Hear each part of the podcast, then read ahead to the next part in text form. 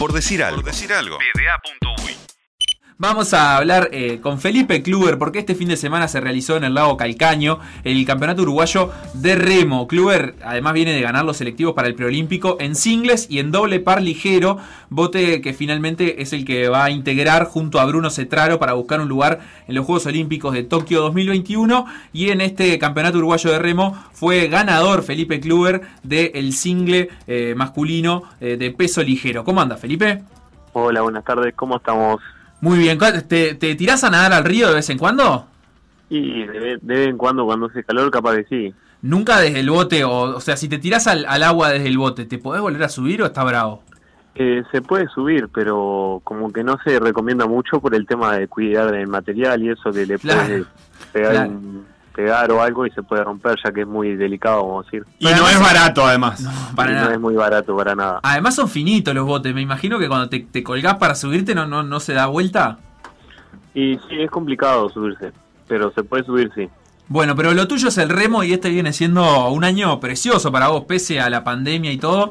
Eh, venís con un cierre eh, espectacular, ahora con, el, con, victorias en el Campeonato Uruguayo de Remo, pero además con esta confirmación de que vas a ir junto a Bruno Cetraro en el doble par ligero por un lugar en los Juegos Olímpicos de Tokio. ¿Cómo, cómo te lleva este cierre de año?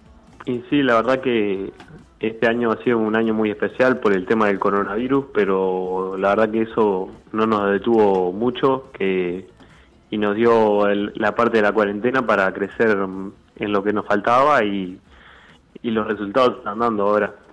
Claro. En este cierre de año. ¿Y cómo, cómo te has preparado? Sobre todo, la otra vuelta entrevistamos a Osvaldo Borchi, el entrenador de la selección, y nos decía que para ustedes fue un año eh, en donde no, no, no perdieron tanto porque pudieron meter los, los, los remorgómetros en, en, las casas y entrenar eh, hasta mejor que lo que lo hacen habitualmente porque no tenían otras actividades, entonces podían dedicarse en doble turno al entrenamiento. ¿Esa fue tu experiencia también durante la pandemia? Eh, sí, sí, estuvimos 42 días encerrados en la casa, eh, entrenando tres horarios.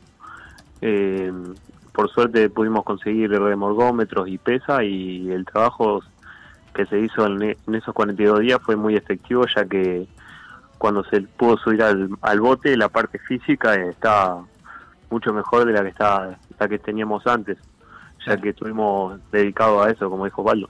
Bien, y vos eh, estás defendiendo al Club Remeros de Mercedes, ¿verdad? Eh, yo defiendo el Club de Remeros Mercedes.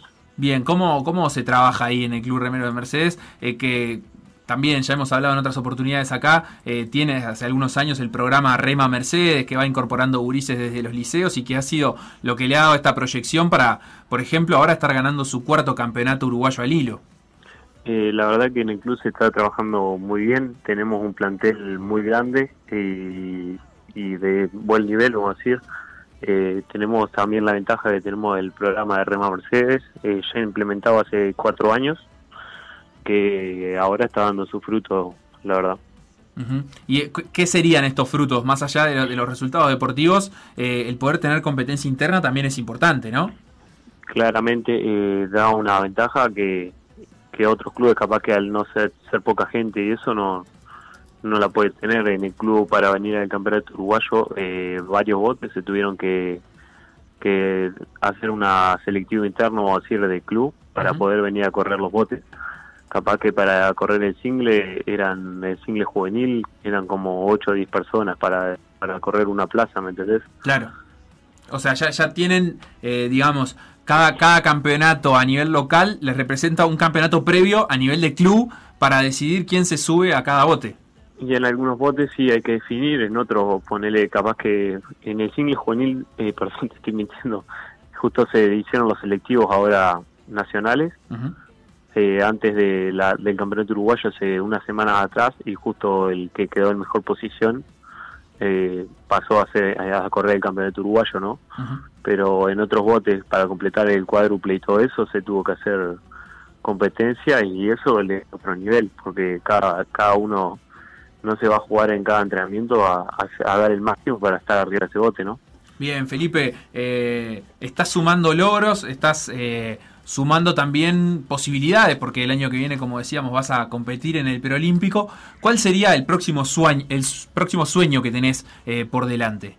Y el próximo sueño es lograr clasificar, la verdad que en el preolímpico de Río el año que viene, en febrero, marzo, todavía no se ha definido la fecha bien, y poder estar en Tokio. Bien, o sea, eso es el, el, desvelo máximo y en el camino también va a estar el, sudamericano. Eh, poder lograr un, podio sudamericano de repente eh, es algo que te, que te motiva. Eh, claramente el sudamericano es unos días después del preolímpico y también después de que, intentemos la clasificación del, del preolímpico, la idea es de estar en lo más alto del podio sudamericano.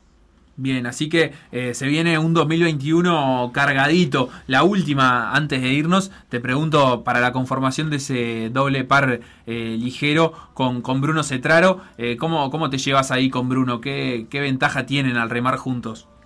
Y tenemos, nos llevamos muy bien, la verdad que buen compañero de bote y tenemos varias ventajas que nos van ayudando y, y, la verdad que el bote se acopló muy bien. Él es medio bajo, pero es una persona muy fuerte y yo soy un poco más alto, pero capaz que no, no, no soy tan fuerte como él, pero como que le doy, lo, lo sé llevar al bote, vamos a decir, y, y es lo que, que le da la copla al bote, vamos a decir. Claro, él ha recogido cierta cierta experiencia también ya eh, con dos participaciones en, Juegos Panamericanos, es eh, un remero que, que, está hace años en, la vuelta y representando a la selección nacional, eso me imagino que, que arriba del bote también te, te, ayuda a vos y también pesa. Y te da otra tranquilidad de tener a alguien experiente atrás tuyo, ¿no? Claro. Claro. Bueno, Felipe, muchísimas gracias por, por estos minutos. Hablábamos con Felipe Kluber, eh, uno de los remeros más destacados de nuestro país al día de hoy y que, como decíamos, junto a Bruno Cetraro en el doble par ligero va a luchar por un lugar en los Juegos Olímpicos de Tokio en el preolímpico del año que viene. Un abrazo, muchos éxitos y estaremos en contacto. Bueno, nos vemos. Muchas gracias. Saludos a todos.